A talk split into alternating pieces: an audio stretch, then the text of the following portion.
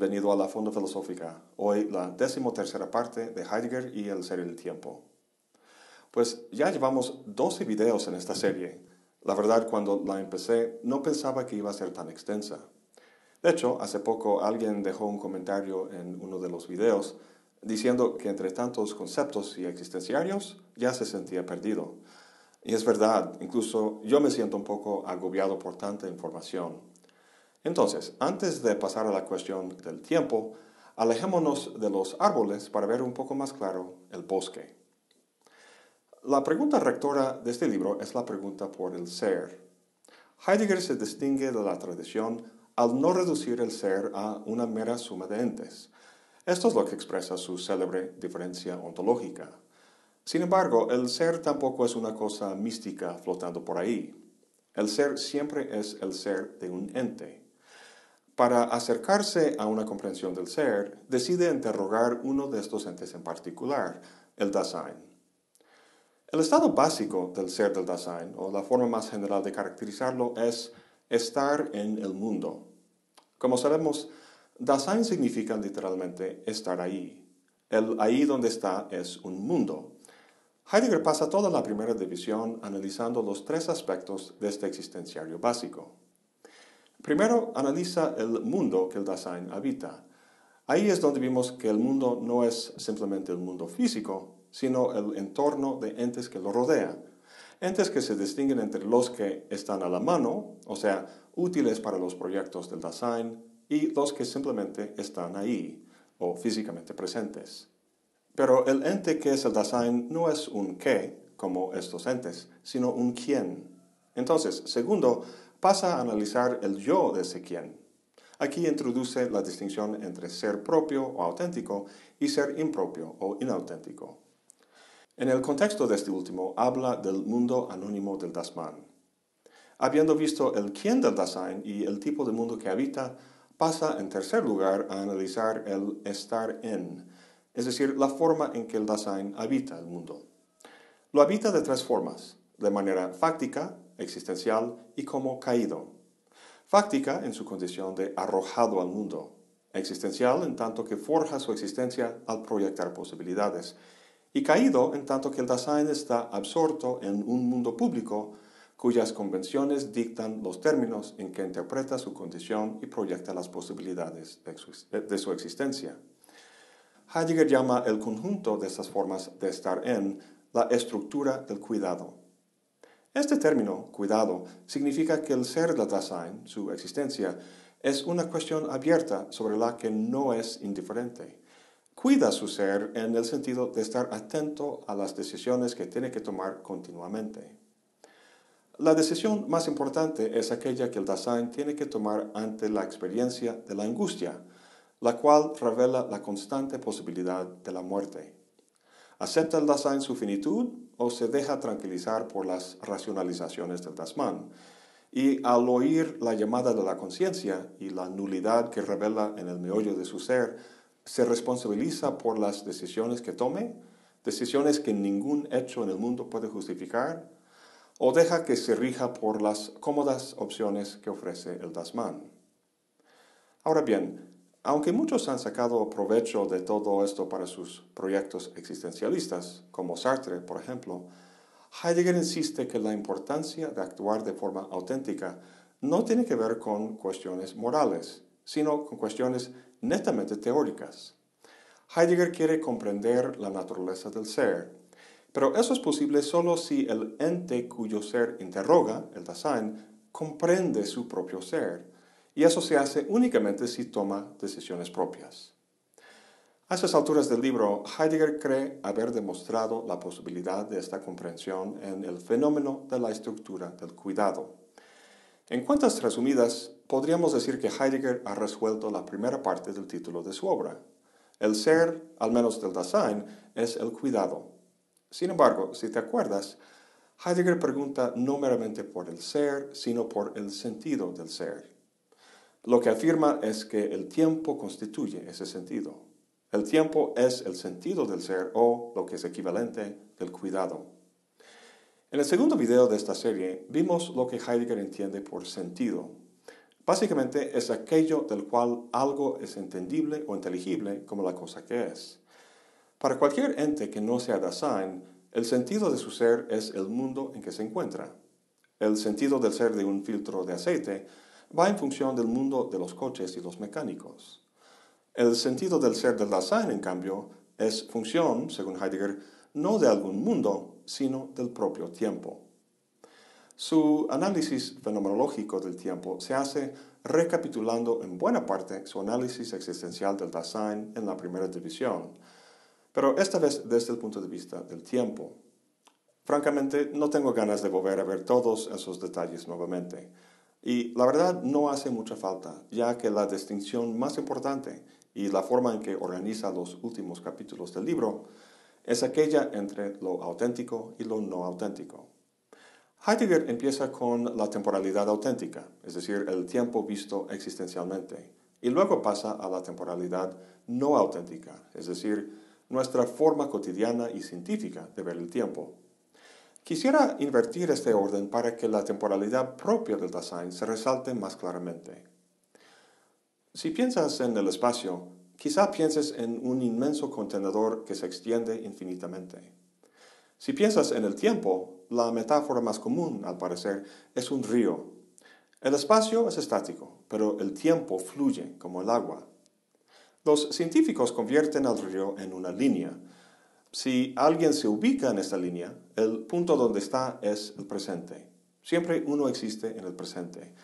Pero como el agua en el río, este presente, este ahora, fluye hacia el pasado y ya no es. A la vez que llega otro ahora desde el futuro, un futuro que en sí mismo aún no existe, y así ad infinitum, punto tras punto bañándonos en el presente.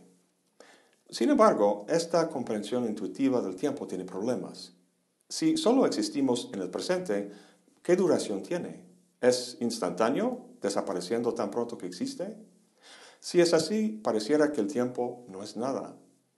No obstante, sí experimentamos el paso del tiempo. Entonces, algo ha de estar mal con esta forma de ver el tiempo. Heidegger afirma que el ser de Dasein es temporal, pero no en términos de momentos que pasan como el flujo de agua en un río.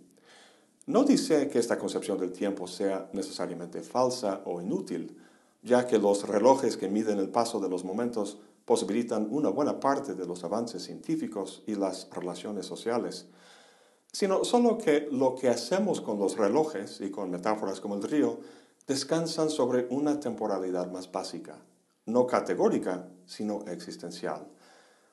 Esto lo hemos visto a lo largo del ser y tiempo. El mundo que la ciencia mide o que uno experimenta ónticamente en el mundo cotidiano no es falso, sino solo que se deriva de y es posibilitado por algo más básico, la estructura ontológica del ser del Dasein. Pero antes de pasar a ver la temporalidad en ese sentido, veamos lo que dice el buen Aristóteles al respecto. En su libro Los problemas fundamentales de la fenomenología, Heidegger analiza lo que dice Aristóteles sobre el tiempo. Este comprende el tiempo en términos del movimiento y el cambio. Imagínate estar en un mundo en el que nada jamás se moviera ni cambiara, ni siquiera tus estados mentales. En semejante mundo, el tiempo no tendría sentido. Tiene sentido solo cuando percibimos que algo ha cambiado su estado. En un inicio, el huevo está entero. Tres minutos después, está frito en el sartén. El cambio de una condición a otra es lo que mide el tiempo. Dice Aristóteles que el tiempo no es el cambio, no son idénticos. Sin embargo, no puede haber tiempo sin el cambio. De modo que el tiempo viene siendo aquello con lo que contamos el cambio. Primero esto, luego aquel, luego aquel, ahora uno, ahora dos, ahora tres. La experiencia de contar, de contar las fases del cambio, es nuestra experiencia del tiempo.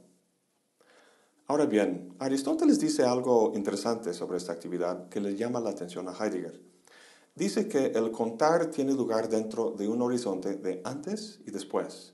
Es decir, si visualizamos el cambio que algo sufre como puntos en una línea, entonces cada punto ocurre antes que otros puntos y también después de otros.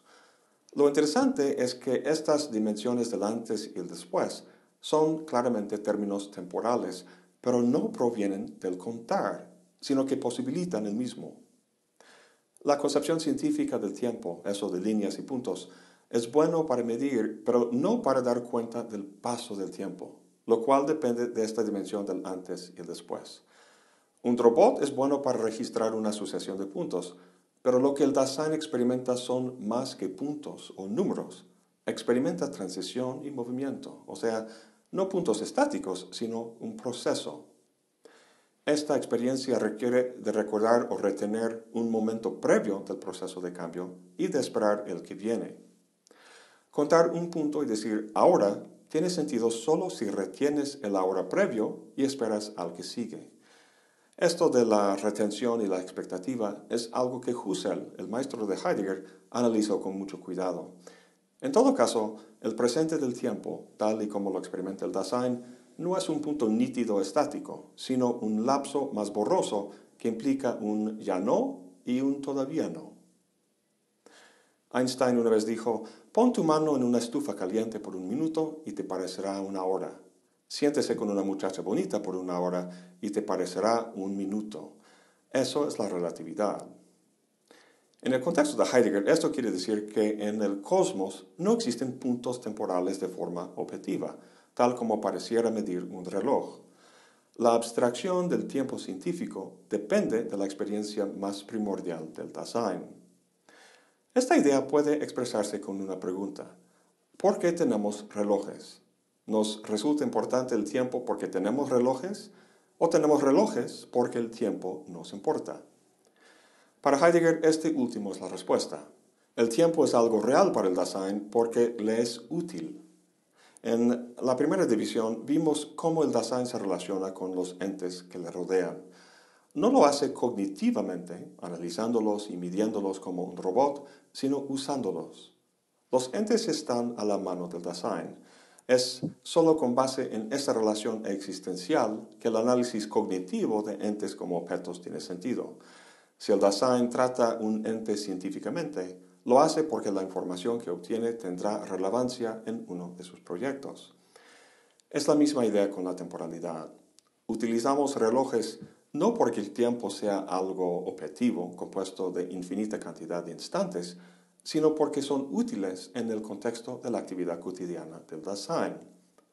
En esa actividad, el Dasein no experimenta instantes aislados, sino lapsos borrosos, un antes y un después. No puntos nítidos, sino momentos estirados entre un ya no y un todavía no. Hay tiempo porque el Dasein existe, por lo que la existencia del Dasein es temporal. Ahora bien, esta experiencia del tiempo es óntica y cotidiana. Y como sabemos, el Dasein vive su cotidianidad de forma caída, en el seno del público anónimo en el que la experiencia y la conducta se rige por la media, por lo socialmente normado. Este entorno caído de la cotidianidad del Dasein es lo que ilusoriamente hace que el tiempo parezca naturalmente homogéneo y medible en términos de relojes. Cuando decimos no tengo tiempo o dame más tiempo. Estamos hablando de forma impropia, tratando el tiempo como si fuera una sustancia, en vez de un modo de ser, el modo de ser que es el Dasein. El Dasein no está en el tiempo, sino que es su tiempo, su pasado, presente y futuro. Esta concepción auténtica de la temporalidad es propiamente existencial. Ella, junto con una controvertida reflexión de Heidegger sobre la historia, será el tema del próximo y último video en esta serie sobre el ser y el tiempo. Eso es todo por hoy. Gracias por acompañarme. Hasta la próxima y buen provecho.